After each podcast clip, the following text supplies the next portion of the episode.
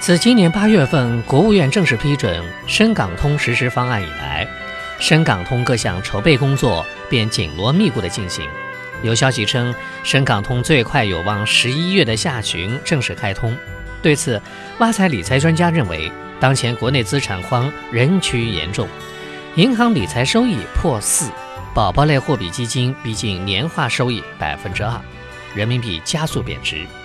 在这样的背景下，海外资产配置是当下的一个重要选择。而香港市场呢，又有中国海外门户市场支撑，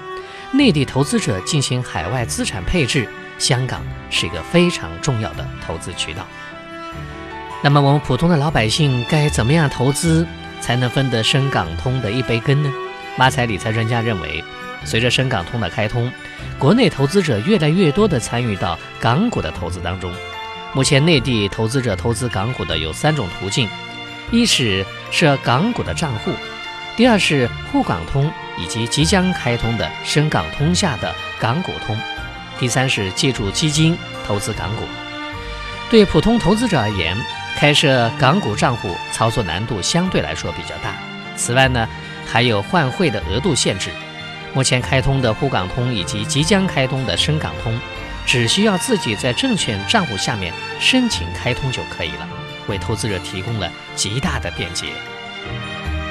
不仅如此呢，挖财理财专家对此表示，沪港通及即将开通的深港通，内地投资者能够投资的标的多为蓝筹股，没有上下涨停跌停板的限制，T 加零交易。同时，香港的监管呢更加严格，对投资者来说的确是一个不错的投资渠道。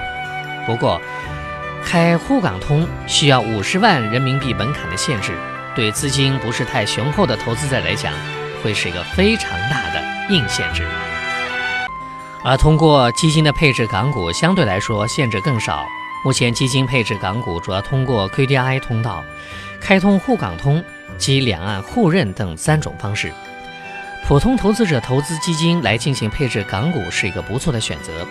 挖财理财专家表示，在时下人民币加速国际化并伴随贬值的背景下面，由于港股与美元实行汇率挂钩制，由于人民币资本向下，对外投资受限，配置港股资产是境内投资者进行资产保值、抵御汇率波动的明智之举。